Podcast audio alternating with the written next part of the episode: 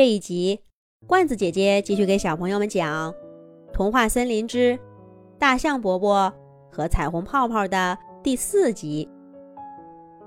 狮子兔发现了大象伯伯夜里吐彩虹泡泡的秘密，带着小动物们去看，却一连三天什么都没看到。这下，大家再也不相信狮子兔了。狮子兔气坏了。正在他不知道该怎么办的时候，却看见大象伯伯又在不远处吐出了一堆彩虹泡泡，还在彩虹泡泡的包围下跳舞呢。狮子兔跑上前质问大象伯伯：“为什么要说谎骗大家，还捉弄自己？”可是大象伯伯却低下头看着狮子兔，问他是谁。狮子兔更生气了，他跳着脚吼道：“大象伯伯，您真是太过分了！您为了否认吐过彩虹泡泡，都要装作不认识我狮子兔了吗？承认吐过彩虹泡泡怎么了？就这么为难吗？”听了狮子兔的话。大象伯伯一点都不生气，反而笑眯眯的看着他。等狮子兔说完了，大象伯伯啊才缓缓的开口说道：“可是，小兔子，我真的不认识你啊！而且，我干嘛要否认吐彩虹泡泡这件事儿呢？我喜欢我的彩虹泡泡。”你瞧，他们多可爱！为什么你一看见他们，就生这么大的气呢？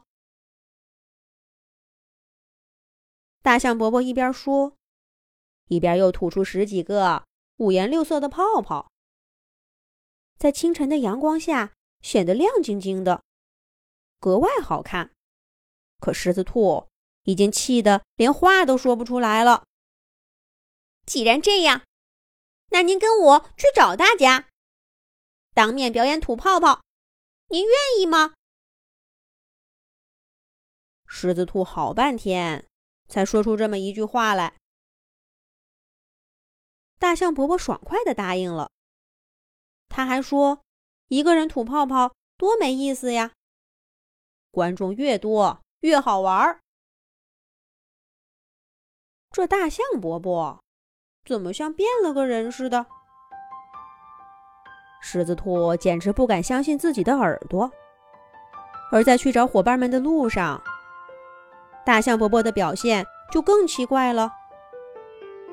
他好像完全不认识童话森林的路，得狮子兔带着他走。他还对周围遇到的所有东西都感到好奇，老是问狮子兔：“这是什么？”那是什么？不过他最关心的还是狮子兔为什么生这么大的气。见狮子兔不回答，大象伯伯就自言自语的猜测着原因。难不成大象伯伯的脑子坏掉了？这些泡泡都是因为这个才吐出来的？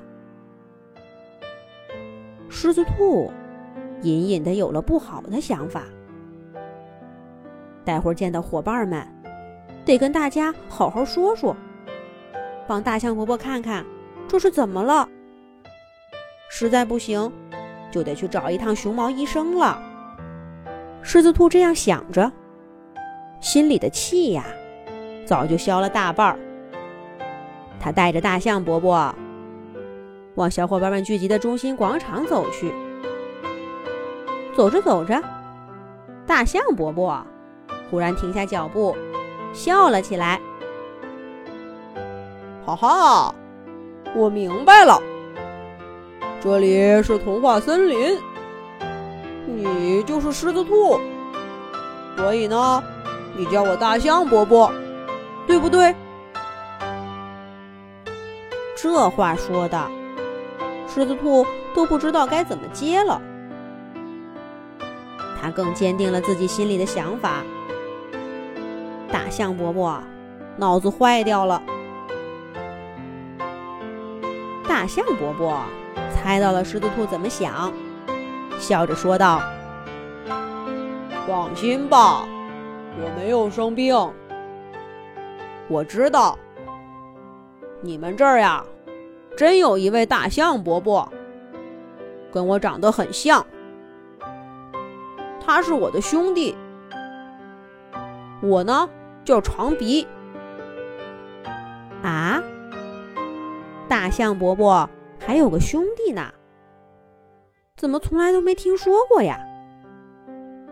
而且他还长得几乎跟大象伯伯一模一样。看着狮子兔一脸的狐疑，这位自称叫长鼻的大象主动把鼻子伸到狮子兔的眼前，笑眯眯地说：“喏，你瞧瞧。”我的鼻子上是不是有一道伤疤呀？狮子兔仔细看了看，还真是。那道伤疤又深又长，像是很多年前留下的。童话森林开运动会的时候，狮子兔见过大象伯伯的鼻子。大象伯伯的鼻子很光滑。没有这样一道伤疤。这么说，眼前的这只大象真的不是大象伯伯？长鼻卷起鼻子说道：“这是我小的时候被狮子给抓伤的，幸亏我妈妈及时赶到，才救了我。要不然，就算我保住小命。”现在也不能叫长鼻，得叫缺鼻了，哈哈哈！长鼻说起童年危险的经历，就像在讲一个有趣的故事，一点都不为意。这跟一向严肃的大象伯伯完全不同。狮子兔心里的天平开始出现了倾斜。长鼻见狮子兔终于肯相信他了，这才低下头，笑呵呵地说道：“说说看吧，狮子兔，我哥哥怎么把你气成这样了？接下来会发生什么事儿呢？下一集讲。”